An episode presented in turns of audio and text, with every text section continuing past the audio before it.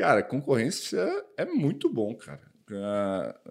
É assim, você tem que saber lidar com a concorrência, mas a concorrência no geral é bom demais. É, até só fazer um parêntese aqui, eu acho que ano passado, ou em 2018, não sei, foi aniversário, não sei, cento e quantos anos da Mercedes.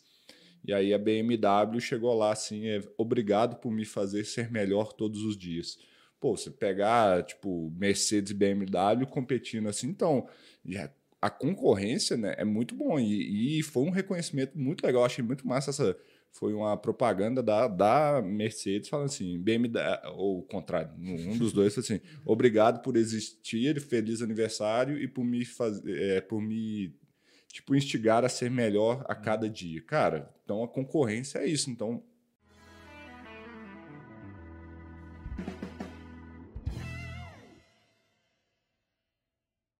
Olá, sejam bem-vindos ao Pausa para Respirar podcast semanal sobre higiene ocupacional da Analytics Brasil. Eu sou o Rodrigo. Eu sou a Gabriela. Eu sou o Douglas. E eu sou o Leandro. Leandro, tem uma coisa que muita gente não queria ter, não. Acho que é até difícil de não acontecer. E é que é a concorrência. Ah, ih, não, eu gosto de concorrência. Mas... Exatamente. É, mas concorrência é algo ruim ou pode ser algo bom também? Ah, já eu já atrapalhando o podcast. Na primeira. Nada de, de cara. Cara, concorrência é muito bom, cara. Ah, é, sim, você tem que saber lidar com a concorrência, mas a concorrência no geral é bom demais. É, até só fazer um parêntese aqui, eu acho que ano passado, ou em 2018, não sei, foi aniversário não sei, cento e quantos anos da Mercedes. E aí a BMW chegou lá assim, é, obrigado por me fazer ser melhor todos os dias.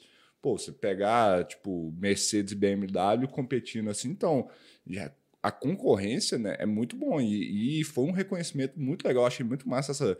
Foi uma propaganda da, da Mercedes falando assim, BMW, ou o contrário, um dos dois assim, obrigado por existir, feliz aniversário e por me fazer, é, por me tipo instigar a ser melhor a cada dia. Cara, então a concorrência é isso. Então você tem que criar, ela pode te dar um drive, um uma motivação de você ser melhor, né? Então, assim, é, concorrência é muito bom. Eu, eu, acho assim. Até porque no nosso mercado, eu falaria de análise, se existisse só analytics, assim, a gente não dava conta de atender o país inteiro, né? Então, assim, tem que ter concorrência. Então, uhum alguns concorrentes eu sou muito feliz de tê-los hoje, assim, e eu falo isso para eles, né? Já falei, você estava até na reunião lá, eu falei com os caras, então é, eu fico feliz de, de, boas concorrências, mas também não vamos ser também, ah, alguém que deve estar tá ouvindo, estar tá assim, ah, Leandro deve estar tá falando isso da boca para fora, porque, não, cara, tem uns caras que é ruim de competir também, mas o mercado tá aí para isso, né?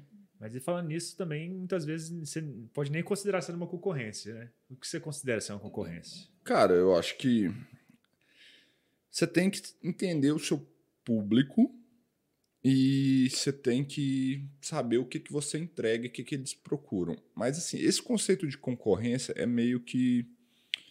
É, é complicado. Vamos, vamos fazer um, só um parâmetro. Assim, por exemplo, o YouTube é concorrente do cinema? Do cinema, acho que não. Ainda Cara, não, talvez quer queira, quer, quer, queira, quer não. É, é uma concorrência também. Ele tira o público do cinema. Imagina a época que só existia cinema, não tinha o YouTube, entendeu? Sim. É uma concorrência. Mas é uma concorrência boa pro cinema? É. Porque, assim, o cinema hoje, tipo, antigamente, eu lembro, vocês dois são mais novinhos, mas na época que, que, que eu morava no interior, vim pro cinema, era tipo assim, ó, no negócio, né? Vim pra BH, tinha que ir pro cinema, mas, cara, e não tinha nada demais, tinha uma tela grande, só isso. Não tinha qualidade, não tinha nada. O YouTube é um outro tipo de experiência que o cinema, hoje vocês podem ver, tem cinema até, tipo, a high society, com massagem, com garçom, não sei, os caras Tipo, quer queira, quer não, o YouTube fez os caras tentar se diferenciar. Então, quer queira, quer não, é uma, é um concorrência também. Então, eu vejo isso, é, é, é muito abstrato, eu acho que é concorrência, mas o que, que você tem que lidar? Eu acho que também você virar e falar assim, ah, esse, esse, esse, essa empresa aqui não é minha concorrente porque eu sou um produto de alta qualidade, outra não. Acho que é meio, assim, não é bem assim que a banda toca. Ele é um concorrente seu, sim, Ele pode roubar um público, mas quanto mais você se ser mais específico na sua oferta, na sua entrega, no seu público, e quanto mais você entender aquele nicho que você atua, a tendência é que essa concorrência te afete menos. Mas que vai concorrer um pouquinho, vai. Então a concorrência, eu entendo assim, é tudo que, tudo que pode te tirar um cliente ou te tirar a atenção do seu cliente. E eu, eu considero isso concorrência. Hum, mais ou menos assim. Isso aí, uhum. Porque, quer queira, quer não, várias outras coisas são, são concorrentes para mim. Igual hoje, eu, eu tento tratar assim, tá? Quando eu falo, vamos colocar a parte de treinamentos, que é outro produto que a gente tem aqui também. Por exemplo, a parte. Agora saiu a nova NBR lá para é, ruído em áreas habitadas, etc. Cara, eu falo de agentes químicos. O cara que está fazendo um curso de NBR 10.151, que é essa norma, é um concorrente meu? É, porque a gente tem público similar, então ele está roubando a atenção do meu público lá também.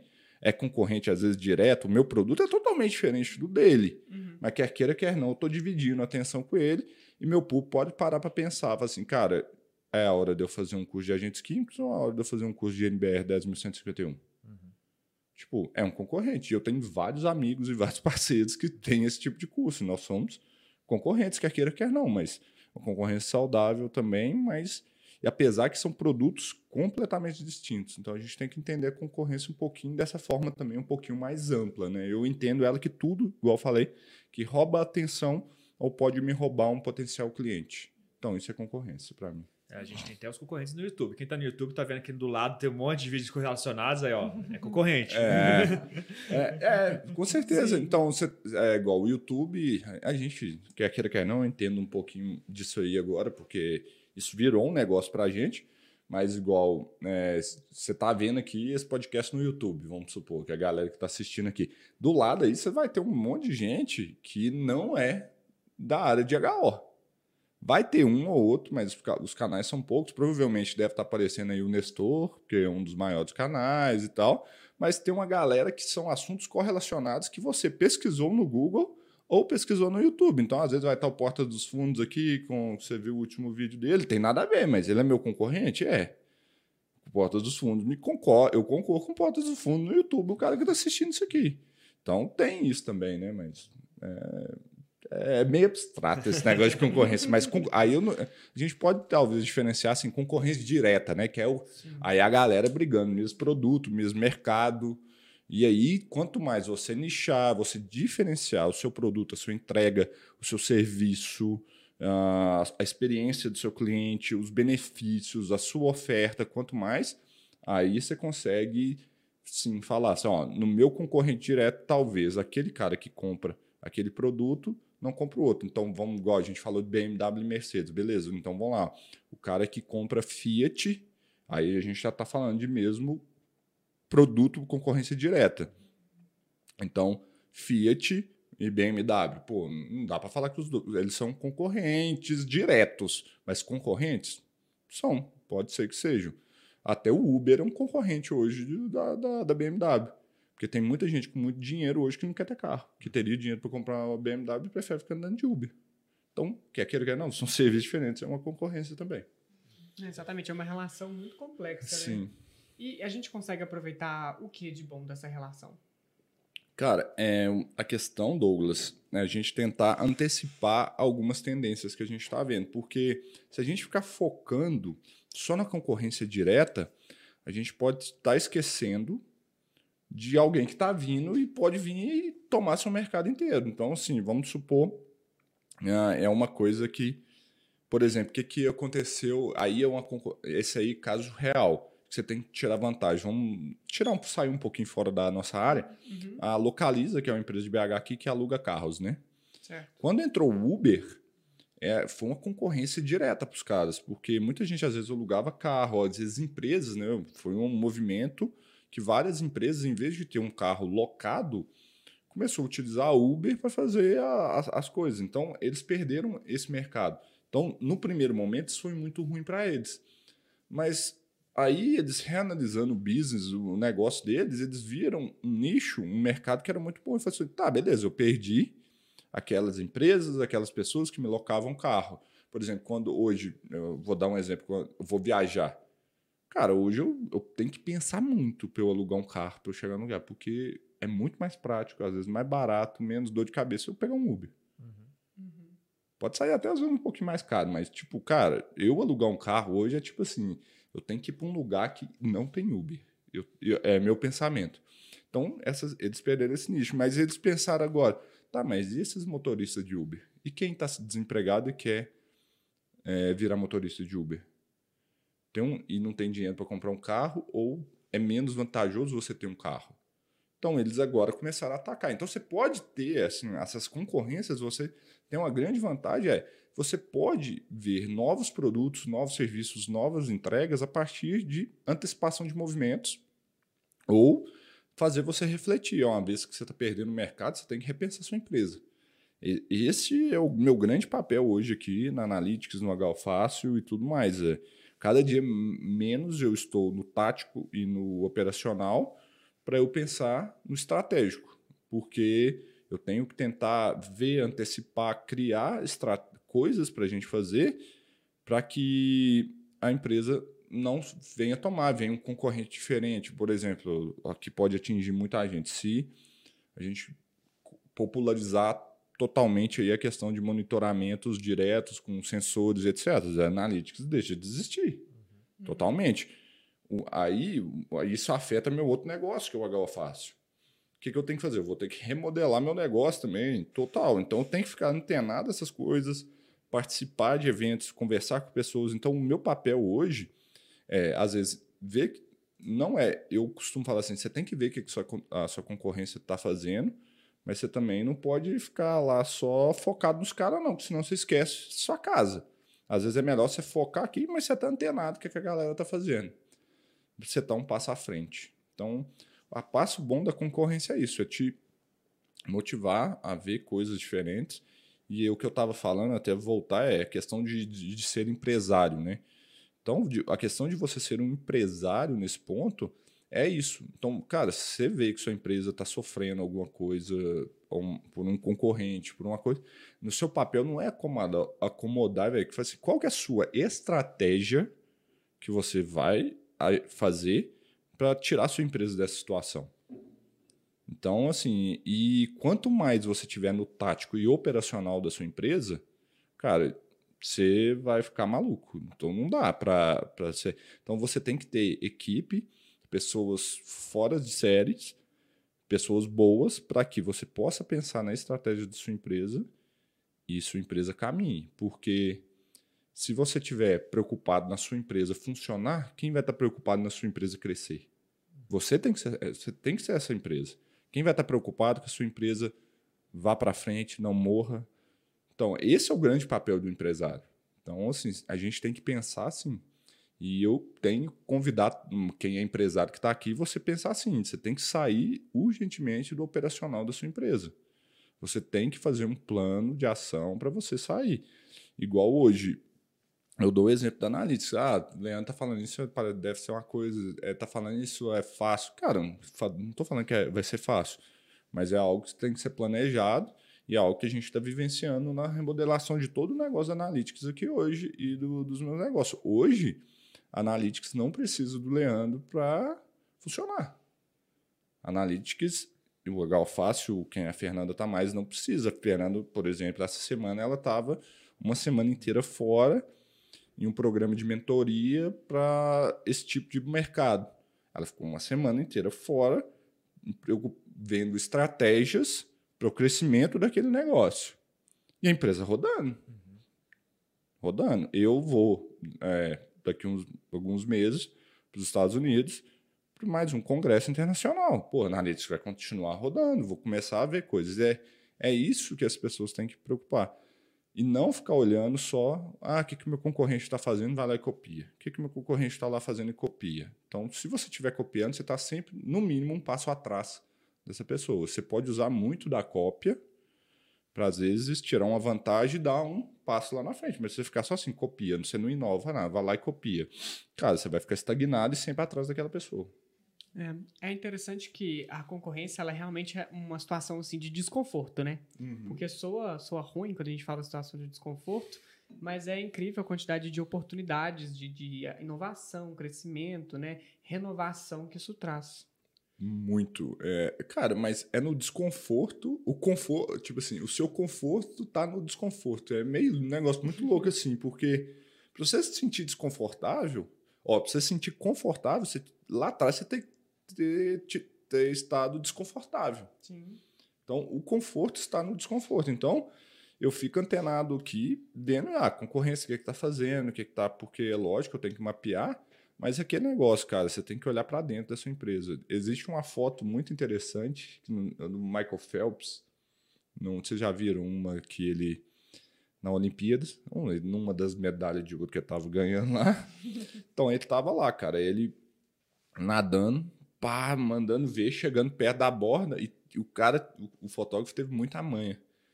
E, tipo assim, eu li um material do Michael Phelps, é assim, cara, ele entrava na piscina, ele subia lá no, no bloco, ele, é um, ele já sabia, a única coisa que eu tenho que fazer é aquilo que eu fazia todo dia nos meus treinos. E ele, cara, tinha oito caras, sete, né? Eles são oito na piscina no total, eu acho. Então tinha sete caras concorrendo com ele ali, velho. E ele ligava o F, ligava o foda-se pra concorrência. E eu falei assim, cara, eu tenho que fazer o que eu faço no treino todo dia e pá. E a foto era o contrário, era o cara que tava, cara, pau a pau com ele. No finalzinho, mostrou a foto, o cara olhando para ver o que, que o Michael Phelps estava fazendo. Eu, eu já vi essa foto. Então, tipo assim, cara, será que se esse cara não tivesse focado no que ele teria que fazer, ele já sabia que ele, teria, ele não teria ganhado o Michael Phelps? Então a gente tem que pensar nisso na questão da concorrência. Ficar só olhando essa concorrência também, você esquece de fazer, olha, e aqui dentro, o que, que eu tenho que fazer? Cara, muitas vezes você já sabe o que você tem que fazer. E não é só você culpar, ah, a concorrência faz às vezes. Não, cara, olha para dentro e vê o que, que vocês têm que fazer. Muita coisa já está acontecendo ali dentro, você já sabe o que você faz, sabe? Não, achei interessante que a gente amplificou um pouco aí o conceito de concorrência, até produtos né, diferentes, que te tirou atenção vai ser seu concorrente, é, indiretamente, né? Uhum. Mas quando a gente pensa em no mesmo ramo, no mesmo tipo de Será que quanto mais eu diferencio meu produto, eu consigo minimizar a concorrência, quanto mais específico? E quanto isso é bom, quanto isso é ruim? Como que você enxerga essa questão? Tá, eu sou um defensor do nicho. Eu sou assim, quanto mais nichado você é, melhor. É, eu, eu tenho. Quando eu converso com alguns clientes, algumas pessoas, eu falo assim, cara, para quem que você vende? Ele fala assim, para todo mundo. Quem vende para todo mundo, não vende para ninguém porque você não consegue falar a língua daquela pessoa. Então, e hoje, eu não sei, cara, isso começou no marketing digital, um negócio muito interessante. Quando a gente estava fazendo alguns anúncios para a última turma do lançamento agora que a gente fez do, do treinamento, a gente fez uma ultra segmentação. De, desde sexo, profissão, estado, um monte de coisa. Então a gente segmentou muito e a gente teve uma conversão muito melhor. Isso começou no marketing digital. Mas esses dias eu tava. Reparei, né? Eu acho que isso já estava acontecendo na televisão. Um, na Globo mesmo, chegava assim, é, uma daquelas chamadas para aqueles programas da Globo, da Globo fala assim: ah, o cara com sotaque mineiro, ou esse é de Minas Gerais, não sei o que lá. Cara, já começou a segmentar, porque você precisa falar a língua do seu público. Então, quanto mais você diferencia e quanto mais você nicha o seu produto para um, um, determinado mercado específico e você entende com ele, você tende, nesse caso, a ter menos concorrência direta e ter uma maior assertividade na, na sua conversão e na sua oferta, porque você vai estar tá falando diretamente para esse público, ele vai se conectar e ele tende a, a, a entender melhor o que, que você está falando, o que, que você está fazendo.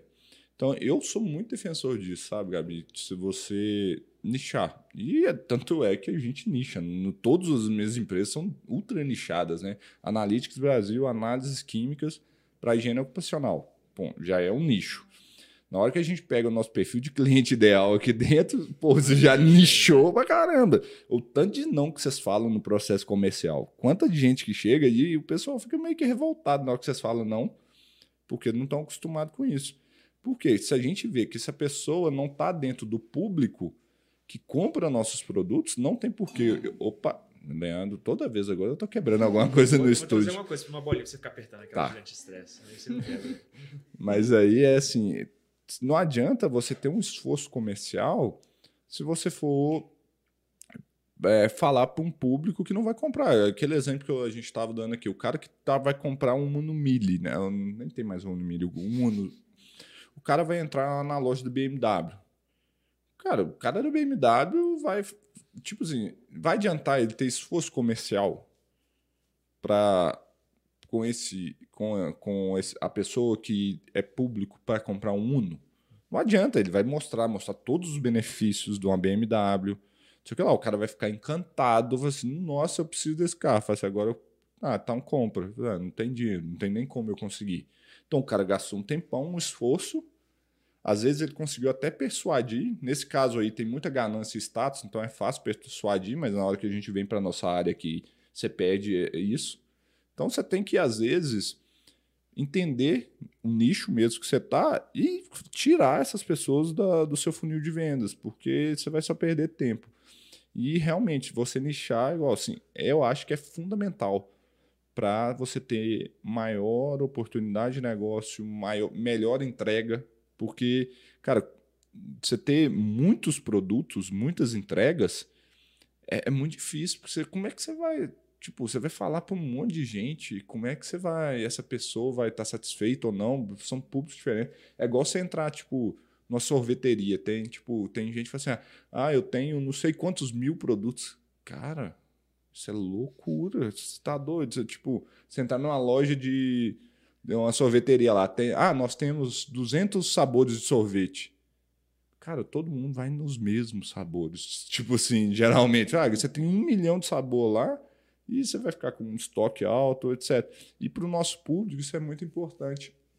Olhar interno e ver quem que é o seu nicho ideal de atendimento, onde você performa melhor, aonde você tem melhores entregas, aonde você tem melhores depoimentos, aonde você consegue vender melhor, onde você tem melhor margem, e aonde talvez você tenha menos concorrência direta. Se você for mais específico, é, você consegue talvez sair fora daquele concorrente. Ah, aquele cara é mais barato. Não, não, não. Cara, mas aquele cara é geralzão. Ele não vai conseguir atender aquele cliente da forma que você vai atender. Então, poder nichar o seu produto a sua entrega, eu acho fundamental. Mas aí dá um bug na cabeça do pessoal. Mas e aquele público gigantesco que eu poderia atender. Falei assim, cara, você não vai vender para esse público já. Você já não ia atender. né? você não ia atender. Dá nó. É, tipo, aqui a gente teve que fazer um exorcismo, né? Na hora que a gente falou assim, cara, nós vamos atender esse público. Nós falamos assim, nossa, gente. A e a galera que, que nós vamos perder? Vocês lembram disso? Uhum. A gente falou assim, cara, mas a gente teve que meio que exorcizar aqui e falar assim, cara, esse público não, não vão vender, não adianta, nós vamos perder só tempo com eles. E no dia que a gente passou a, a entrega assim, cara, nossa conversão, nossa venda, pum, subiu pra caramba. Ah, e né? nem só isso também, facilitou muito o nosso trabalho, porque a gente tinha dificuldade com os tipos de cliente que não era pra gente estar tá atendendo. E a gente estava desgastando, desgastando, gastava parte do dia com essas pessoas que não. Que a gente não ia atender. E, e o pior de tudo, Rodrigo, que era o seguinte: a gente fazia um trabalho assim, suave, fazia o nosso melhor, aí a gente entregava o cara não vinha valor nenhum, velho. E vinha centavo o pau na gente. Então a gente falou assim, cara, esse aí é o perfil de cliente que a gente quer, que a gente sabe trabalhar? Não. Então esse cara não faz sentido estar aqui, não. E aí a gente começou a atuar assim. Então, você diminui concorrência direta, você melhora a sua conversão. Então, acho que é, é super importante essa questão. Você me fez lembrar de um, um caso interessante do início do McDonald's, tem um filme que conta. E é. eles tiveram problemas assim, né? não problemas, né? Mas para internacionalizar e manter o padrão, né? Então, algumas franquias começaram a querer vender frango no balde, pizza, outras coisas, além do próprio hambúrguer, né? E ele teve que trazer todo um controle para é, explicar para todas as unidades que não, nós vamos vender hambúrguer porque a gente sabe fazer hambúrguer, sabe? Então, é uma forma também de manter a excelência no atendimento, na qualidade do produto e poder atender, de fato, o público que se propôs, né? Total. E, e vamos trazer para o nosso aqui, né, Gabi? Quantas pessoas não chegam aqui querendo que a gente faça amostragem para o povo? A gente é. fala, não. Cara, não é o nosso know-how, não é o que a gente faz de melhor. Não, a gente não faz. Tem gente que queria que a gente fizesse FISP, né? Tem gente que queria que a gente Poder fazer? fazer? Pode. Poderia. mas é... que avaliação microbiológica, tem... Cara, não é o nosso... Ah, Leandro, mas você está perdendo esse mercado. Tô. e feliz.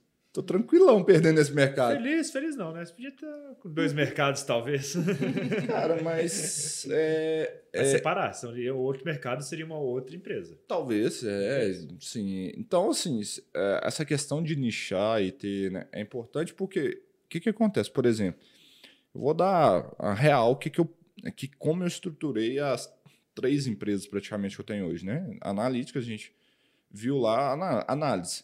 Dentro do público analytics, a gente sentiu uma demanda, que foi a demanda por, cara, conhecimento, treinamento e as pessoas que buscam realmente entender uma forma simples e fácil de reconhecer um risco químico no ambiente de trabalho, reconhecer e avaliar. Bom, beleza, virou HO fácil.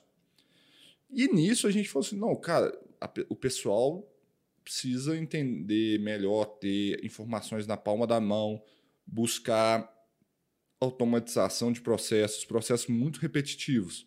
Pum, virou agora fácil web. Então, assim, eu, e aí o que, que acontece? Por meio do HO fácil treinamento, eu atinjo um público que não é o público da Analytics. Eu criei uma outra empresa que também pode atingir o público que não é o público comprador da Analytics. Não tem problema nenhum. Eu atinjo o público comprador da Analytics, sim, mas eu tenho um público maior de clientes que não são é, públicos análise. Por meio do HO Fácil Web, eu vou abrir mais ainda. Então, quem não é público do analista, quem não é público do HO Fácil, é público do, do HO Fácil Web. Então, são assim que eu, que eu penso. Então, eu vou tentando expandir. Não adianta eu depois eu puxar essa galera lá do HO Fácil agora todo mundo do Web vem para Analytics. Cara, não vai rolar. Hum, eu, eu vou ter que separar de alguma forma. Guilherme, voltando para a concorrência, a gente Sim. deu uma fugidinha. Não, mas é concorrer, né? É. Você está concorrendo com você mesmo? É, eu estou concorrendo comigo mesmo. Eu estou matando minha empresa. Cara, mas isso é, é, muito importante antes de falar de concorrência. Você tem que ser seu próprio concorrente. É, por exemplo, se a, se a Blockbuster lá tivesse criado a sua própria concorrência, a Netflix não tinha vindo e engolido ela. Uhum. Ah, se as cooperativas de táxi não tivesse criado sua própria concorrência, concorrência entre si, ou ficou só naquela reservinha de mercado ali, o Uber não tinha vindo e destruído eles. Então, você tem que pensar numa forma de concorrer com você mesmo. Porque se der ruim de um lado, ah, o outro lado você tem, tá, tá de boa, entendeu? Uhum.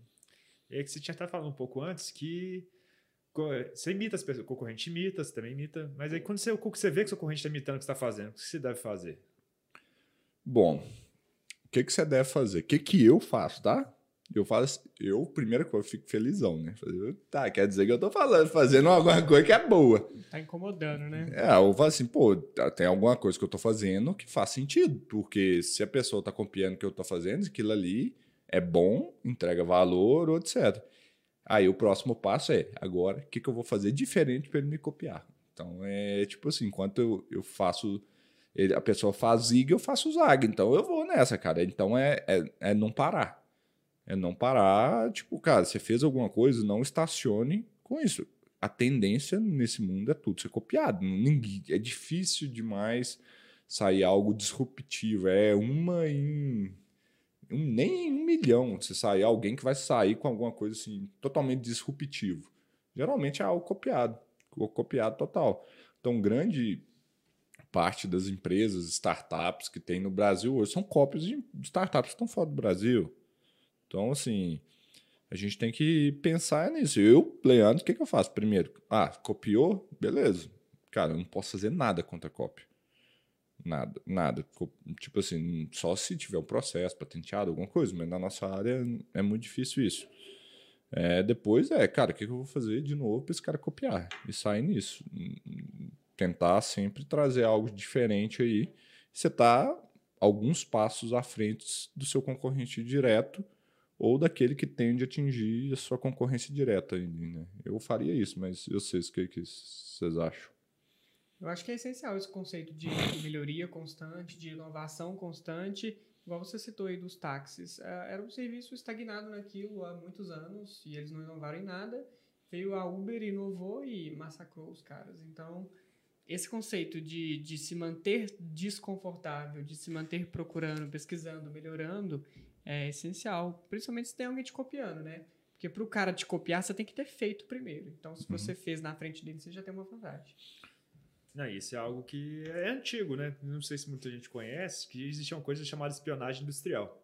assim. Que isso, e- é proibido, mas existiu por muitos anos. Ainda existe. Não vou falar que não existe, mas isso mostra quanto que todo mundo sempre esteve preocupado com a concorrência. Só queria imitar mesmo. Ah, entrar lá dentro do processo e saber o que a pessoa está fazendo. Eu fui uma vez em São José dos Campos, cara. Foi muito legal. Esse negócio de espionagem industrial. O pessoal da Bombardier ia para São José dos Campos só para pegar táxi, ficar rodando de vários táxis para ir perguntando coisas que, que porque tipo táxi de alto padrão, porque os, os taxistas ali eu via tipo executivo da Embraer, etc, da galera lá dentro, só para ficar vindo para tirar insight, que às vezes ali eles já pegavam alguma coisa que a Embraer tava fazendo. Então existe isso mesmo. Eu, o cara tava me contando lá um dia, eu falei, caraca. É, o, trem é o é nível sério. hard mesmo. Mas será que dá, dá para conhecer o co- o concorrente aí sem ter uma espionagem? Como que a gente faz isso? Não dá, Gabi. Eu acho que ah, muito das ações do concorrente, hoje, na- nos dias. Bom, isso é quanto a pessoa estiver aberta também, né? Então, tudo que a Analytics faz hoje está aí, né? Então, os concorrentes quiserem ver o que que a gente faz, é, tá aí, ó. Esse podcast aqui é uma aula para nossa concorrência. Sim. Se quiser, tipo assim, se eles forem, quiser copiar a gente, é só escutar esse podcast aqui que tá tá boa parte da estratégia da tática da Analytics de fazer as coisas. Uma das coisas, questão antes, é, também de cópia, para você se proteger de cópia, é dificultar o negócio. Quanto mais a barreira de entrada, né? Tipo, quanto mais difícil para o cara startar aquilo ali for, mais difícil você é de ser copiado. Muito mais.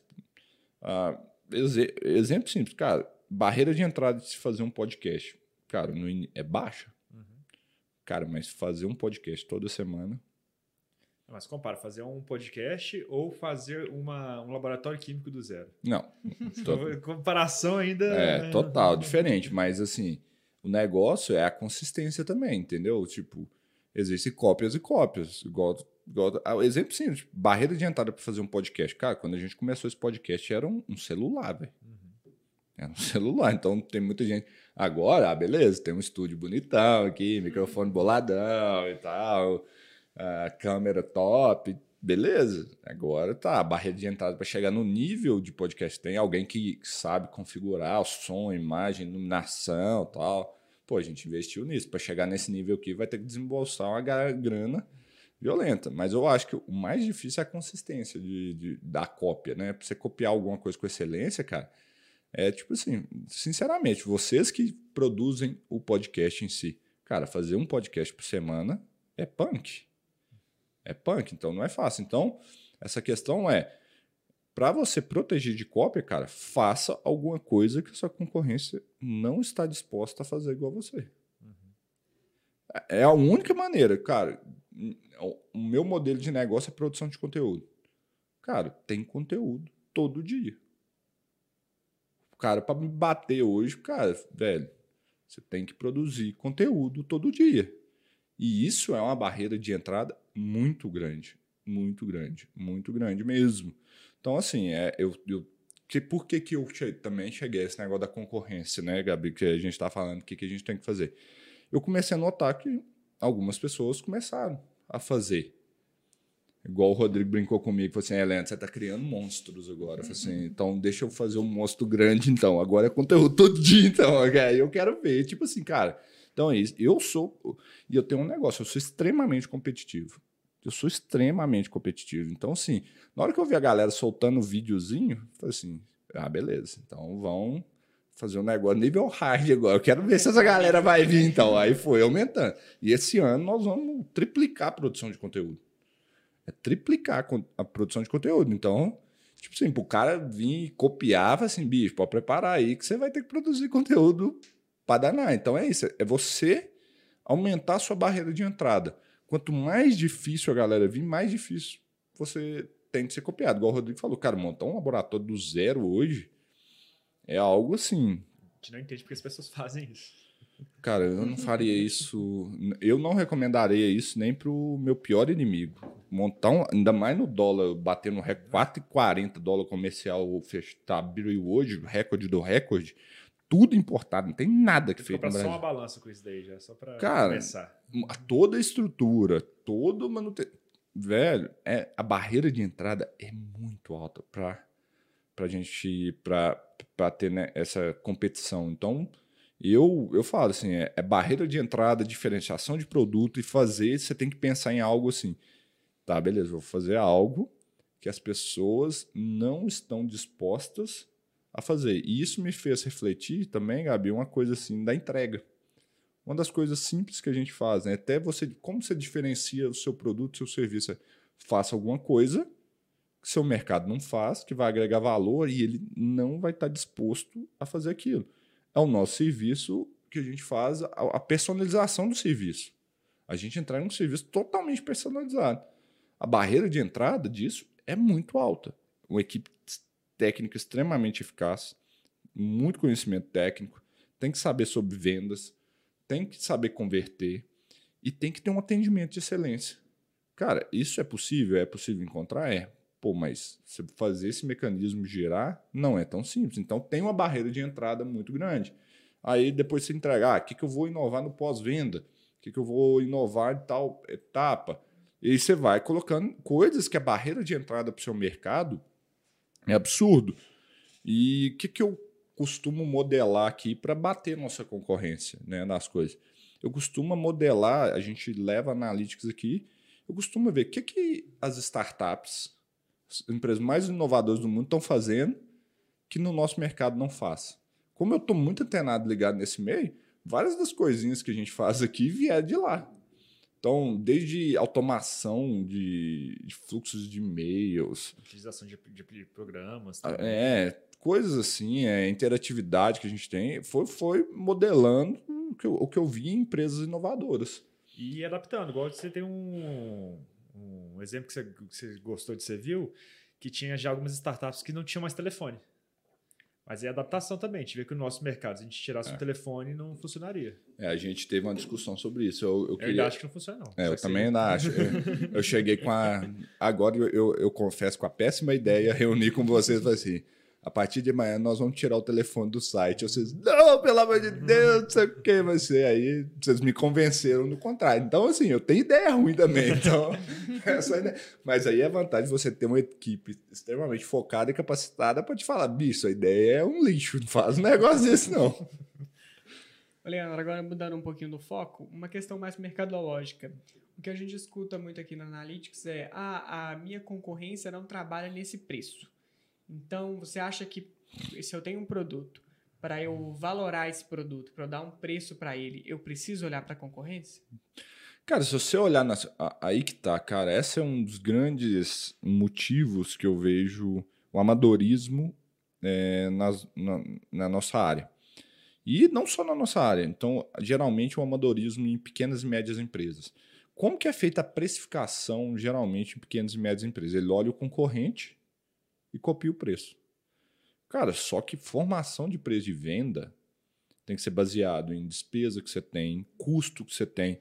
Bicho, se o cara trabalha na casa dele, com o computadorzinho dele, e não tem nenhum funcionário, mal, mal paga imposto, mal, mal paga contador, você vai precificar igual esse cara? É impossível. Se você fizer isso, você vai tomar um prejuízo gigantesco.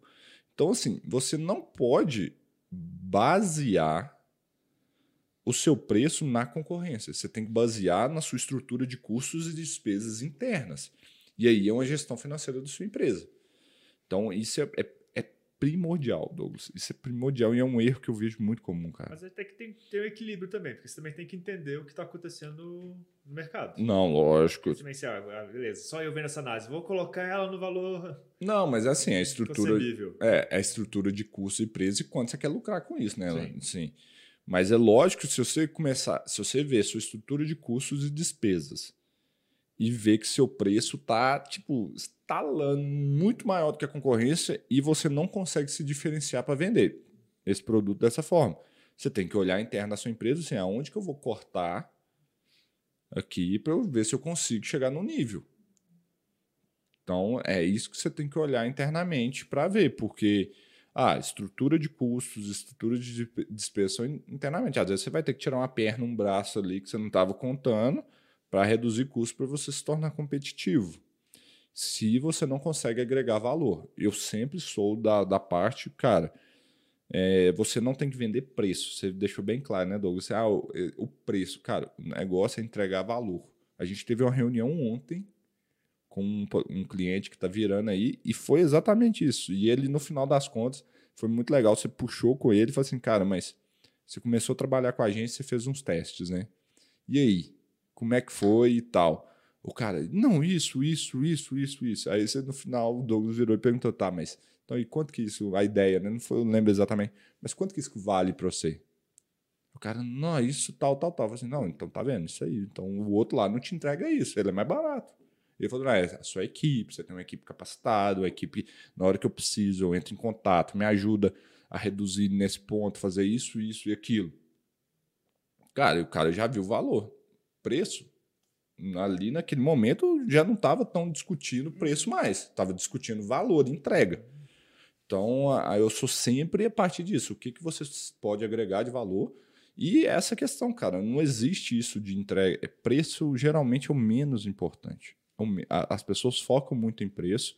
E muitos aqui já devem estar assim, lá, o Leandro falando que preço não importa, né? Mas, cara, é, preço não importa. O celular mais vendido no mundo é o, é o iPhone. É um celular que, que no Brasil hoje custa 8 mil. Ah, Leandro, mas isso é tecnologia. Cara, mas você só está querendo, arrumando desculpa para não olhar para você e tentar gerar valor para o seu negócio olha para fora e tenta gerar alguma Ah, mas as empresas não valorizam segurança do trabalho.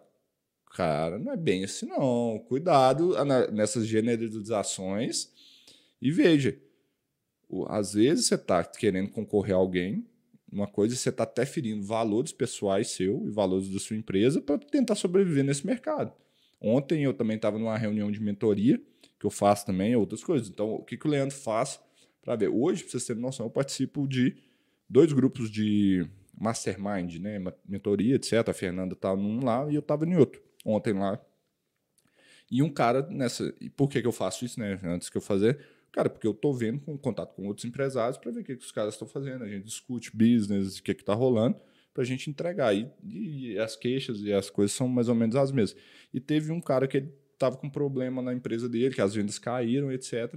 E ele falou assim, porque ele mudou o produto dele. E aí são valores.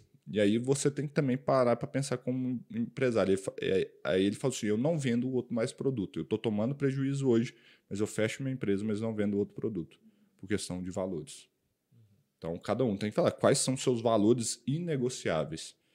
Se você estiver desconfortável com a sua empresa, etc., cara, não faça isso, porque são, são seus valores. Então, a gente tem que pensar. Não é só porque sua concorrência está fazendo de X, Y, Z, igual eu falei, minha concorrência faz isso eu não vou fazer, eu prefiro fechar minha empresa. Então, às vezes, são decisões que a gente tem que tomar. E eu escutei uma frase muito legal. Se você está na sua empresa, etc., lá teve um cara que falou: o primeiro prejuízo é sempre menor que o prejuízo acumulado no final. Então, às vezes, você viu que o primeiro prejuízo é a hora de, opa, vamos encerrar, começar de novo, etc. Porque o primeiro prejuízo vai ser sempre menor que o prejuízo acumulado no final. Então, essas coisas por isso que não dá para se balizar em concorrência, principalmente formação de preço, porque às vezes sua concorrência tem um valor, valor é, pessoal, valores de integridade e tudo mais que é diferente do seu, e você não está disposto a fazer o que sua concorrência faz para atingir aquele objetivo. Cara, eu sou um desses. Eu tenho valores que são inegociáveis. Honestidade, ética, entrega, experiência, diferenciação, valorização do produto. Cara, isso para mim são coisas inegociáveis. Qualidade, que é por mais intangível que seja, analytics e as minhas empresas nunca vão baixar valor, preço, porque um concorrente está vendendo mais barato. Isso não vai acontecer. Eu prefiro fechar e começar de novo. São, são decisões. Eu, por isso que eu tento olhar o que eles estão fazendo, mas eles não são o meu norte do que eu estou fazendo. Não, até quando você estava mais na parte de do dia a dia, né? Uhum. Alguém falava, ah, faça a variação de sílica mais barata que vocês. Quanto que é? Ah, beleza, eu tenho até mais um mais barato ainda. Se quiser, eu te passo o contato dele. É, eu falava isso. Então, assim, eu tenho um lá que cobra metade do preço do outro aí que você tá. Eu, cara, Se for isso, ué. tranquilo, eu te passo o contato aí. Se for pra balizar, porque são valores que eu não negocio, entendeu? Igual assim, eu já. É outro valor que, pra mim, como empresário, é. A minha empresa tem que dar lucro. Senão, eu ia trabalhar pra alguém. Então, outras coisas, igual a gente viu algumas vezes, tem laboratórios aí que vendem uma análise que custa mais barato que um amostrador para fazer análise. Cara, isso aqui não vai acontecer. Aqui também não vai acontecer, velho. Então, assim, e eu, tem gente que faz. Aqui nós não vamos fazer. né? É, a conta não fecha, né? A conta não fecha. E um dos valores é Analytics não trabalha para ter prejuízo. Então eu não posso vender uma análise mais barata que o amostrador, sendo que eu vou tomar um prejuízo. Então é um dos valores que eu tenho que são inegociáveis nesse ponto, entendeu? É uma decisão difícil. Pra você, não vou vender, não, não vou fechar a empresa. É uma decisão difícil. Sim. Mas chega um ponto que fica até insustentável, né? Não dá pra trabalhar assim. Total. E, e é, são decisões, são a vida do empresário. Então, quem escuta aí que é empresário, é, essas são as grandes dificuldades. A parte técnica de qualquer empresa, geralmente, é a parte mais simples. Assim, porque é o que você domina, não é tão emocional, é totalmente racional. Quando você lida na, na sua empresa, tem vários momentos que você vai ter que tomar decisões que são racionais e seu emocional vai estar destruído para você tomar aquela decisão. São igual essa, o racional, eu preciso fechar minha empresa porque tá dando prejuízo, é aquele negócio. Cara, mas eu não quero fechar minha empresa, é meu sonho, não sei o quê. Cara, tá na hora de fechar sua empresa. São decisões que às vezes você tem que tomar. Ou a decisão que eu fiz a reunião com vocês faz algo que estava me consumindo no início do ano. Aumente preço. Racionalmente, dólar já estava caro e tudo, a gente reuniu. Precisamos aumentar preço. Valor da Analytics, não ter prejuízo. Precisamos aumentar nossa, nossos preços das análises para compensar tudo. Emocionalmente eu tava, cara, pelo amor de Deus, será que isso vai dar ruim, vai dar bom, pelo amor de Deus. Eu tava no início do ano consumido por essa decisão. Mas são coisas é, que a minha, na minha vida como dono da empresa vai ter que tomar. É diferente de ter uma, uma decisão técnica, que quando a gente discute, a decisão técnica é simples. 2 mais 2 é 4, pô. Acabou, ué. isso a vida toda, né? É, então, assim, a- a- não- envolve, não envolve tanto o seu emocional. E sua mente é, o- é o, a- é o seu grande benefício, mas ela pode ser uma grande armadilha também. É, é complicado, você tem que dosar muito isso. Então, Leandro, para concluir, ah, eu queria que a gente agora mudasse de, de posição. Parasse de olhar assim em termos de empresa e pensasse no cliente. Tá. Ah, porque nós somos clientes, né? Todo mundo vende, mas, mas na vida você compra também de todo mundo. Ah, será que é saudável termos serviços sem concorrência para a visão do cliente? Não. Para mim, cara, concorrência é uma das melhores coisas que existem no capitalismo. Concorrência.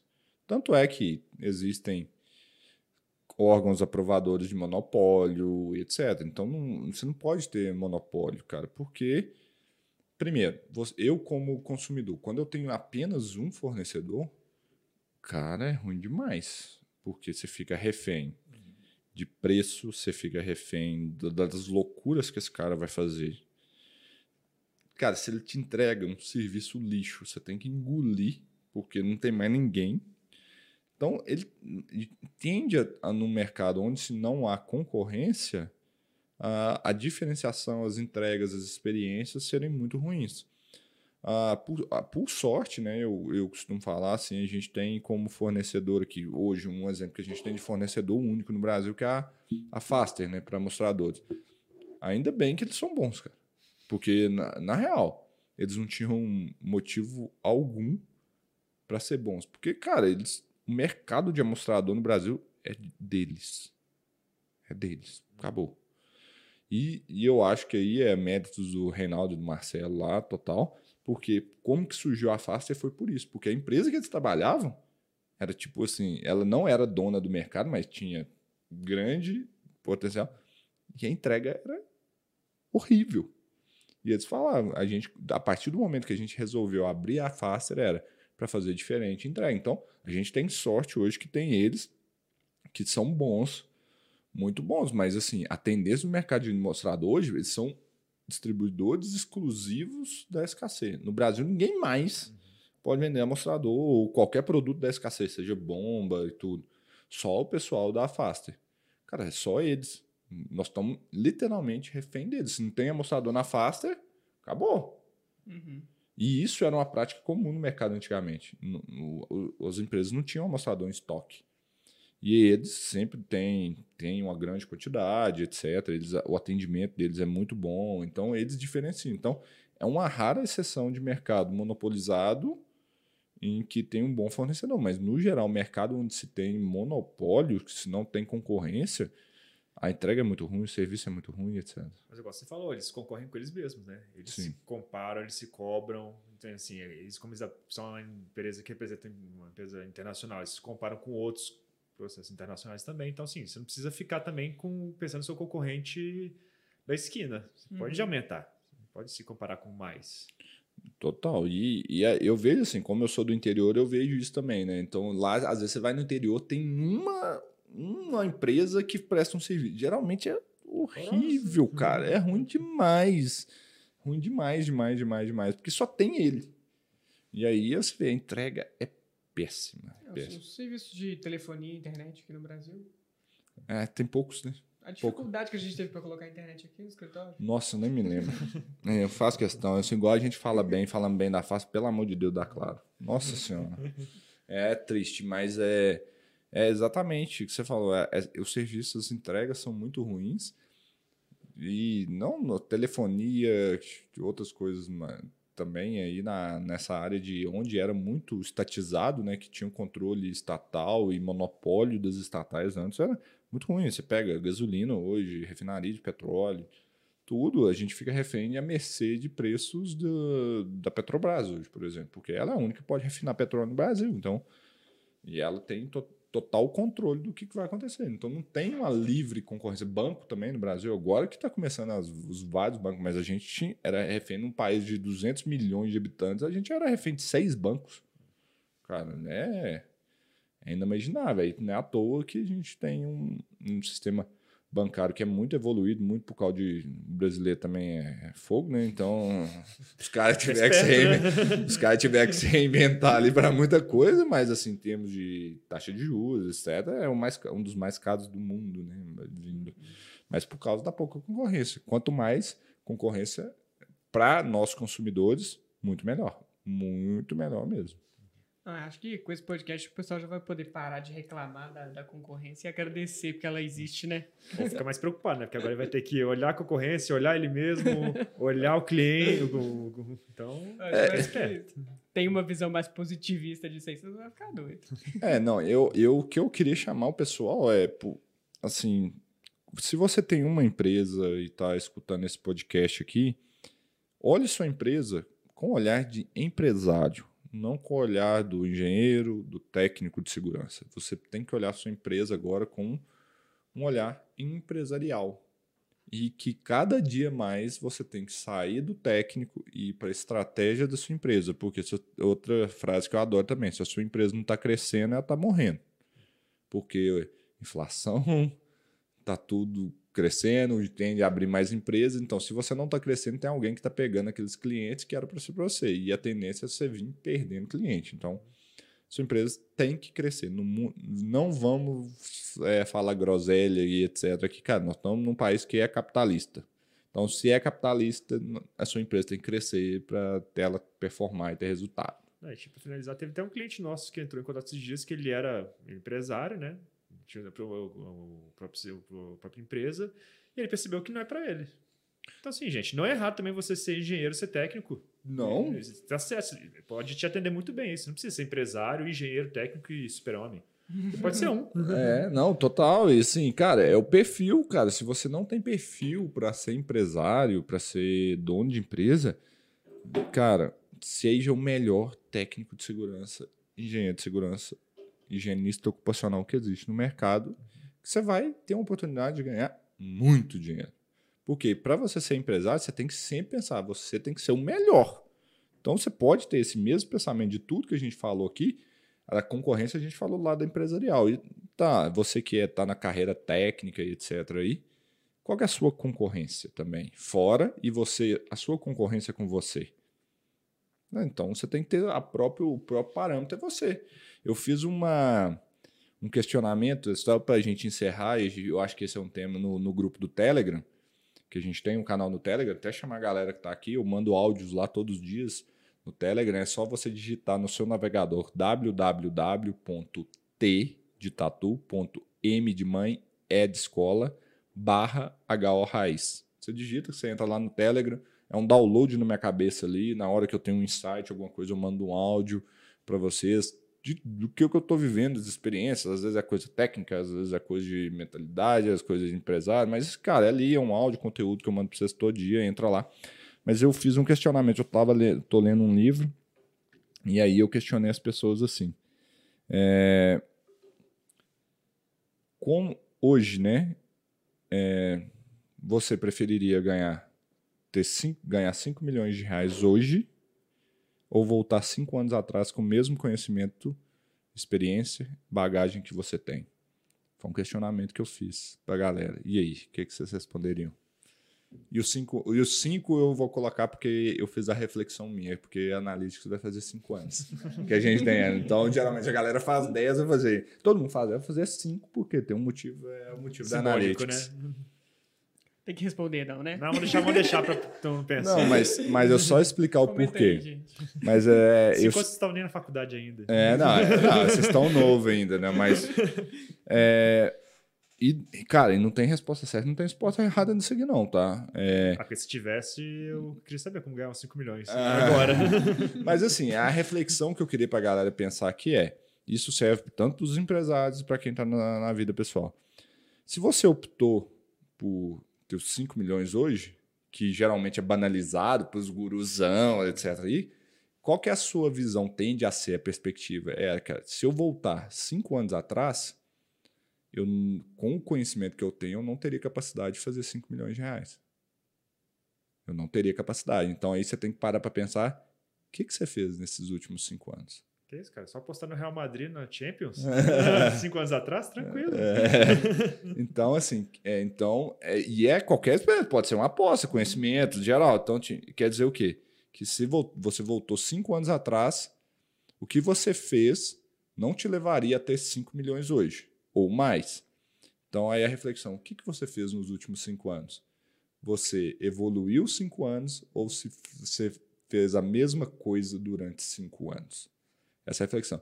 E eu falei também, ah, é quem escolheu. Ah, eu voltaria cinco anos atrás para ir com meus conhecimentos. Cuidado com essa resposta. Tenha certeza disso. Tenha certeza que se você escolheu hoje, é que tudo que você fez lá ia te trazer pelo menos até 5 milhões aqui. Não vá na dos guruzão. Ah, não, não, não. Bicho, seja franco com você.